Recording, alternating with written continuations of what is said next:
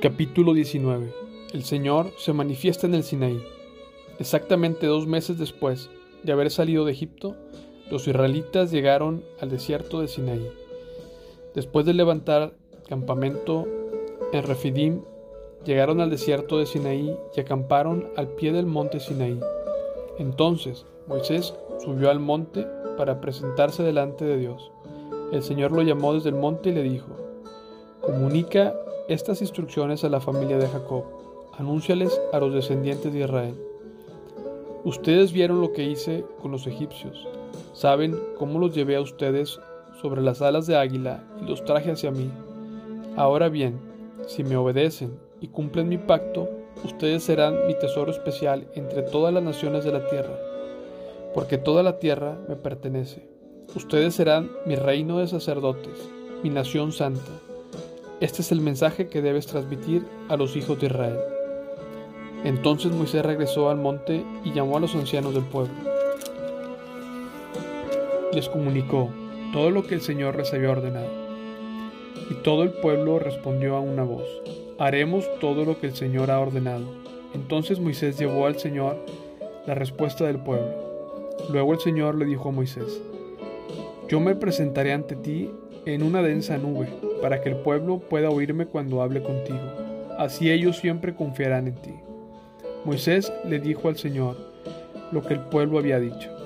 Después el Señor le dijo a Moisés, Desciende y prepara al pueblo para mi llegada. Conságralos hoy y mañana, y haz que laven sus ropas.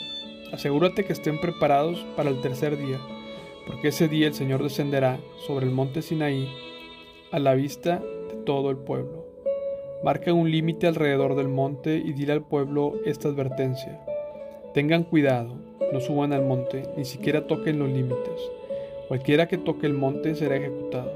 Ninguna mano puede tocar a la persona o al animal que traspase el límite, sino que esa persona morirá apedreada o atravesada con flechas. Ellos tendrán que morir. Sin embargo, cuando se oiga un toque prolongado de cuerno de carnero, entonces el pueblo podrá subir al monte. Así que Moisés descendió donde estaba el pueblo, consagró a la gente para la adoración y ellos lavaron sus ropas. Les dijo, prepárense para el tercer día y hasta entonces absténganse de tener relaciones sexuales. En la mañana del tercer día retumbaron los truenos y destellaron relámpagos, y una nube densa descendió sobre el monte se oyó un fuerte y prolongado toque de cuerno de carnero, y todo el pueblo tembló. Moisés llevó a la multitud fuera del campamento para encontrarse con Dios, y todos se pararon de pie en la montaña. El monte Sinaí estaba totalmente cubierto de humo, porque el Señor había descendido sobre él en forma de fuego. Nubes de humo subían al cielo, como humo que sale de un horno, de ladrillos, y todo el monte se sacudía violentamente.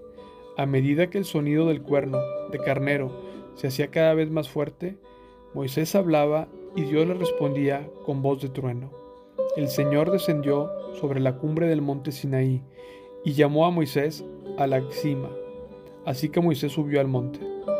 Entonces el Señor le dijo a Moisés, Baja de nuevo y advierte al pueblo que no traspase los límites para ver al Señor, porque quien lo haga morirá. Incluso los sacerdotes que se acercan al Señor con regularidad deben purificarse para que el Señor no arremeta contra ellos y los destruya. Pero Señor, protestó Moisés, la gente no puede subir al monte Sinaí. Tú ya nos lo advertiste, me dijiste, marca un límite alrededor del monte para que quede apartado como santo. Pero el Señor dijo, baja ahora y trae a Aarón. Cuando vuelvas, mientras tanto, no permitas que los sacerdotes ni el pueblo traspasen el límite de acercarse al Señor. De lo contrario, Él arremeterá contra ellos y los destruirá.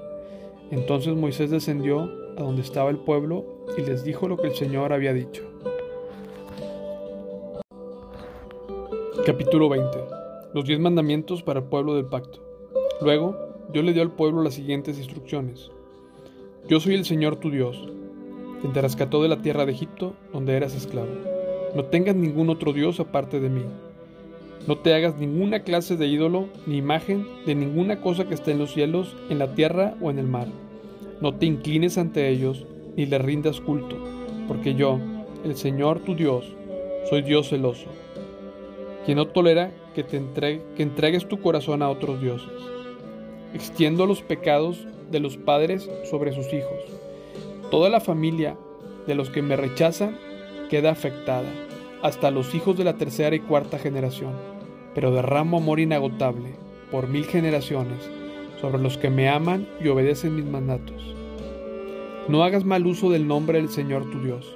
El Señor no te dejará sin castigo si usas mal su nombre. Acuérdate de guardar el día de descanso al mantenerlo santo. Tienes seis días a la semana para hacer tu trabajo habitual, pero el séptimo día es un día de descanso. Está dedicado al Señor tu Dios. Ese día ningún miembro de tu casa hará trabajo alguno. Eso se refiere a ti, a tus hijos e hijas, a tus siervos, siervas, a tus animales y también incluye a los extranjeros que vivan entre ustedes. Pues en seis días el Señor hizo los cielos, la tierra, el mar y todo lo que hay en ellos, pero el séptimo día descansó. Por eso el Señor bendijo el día de descanso y lo apartó como un día santo.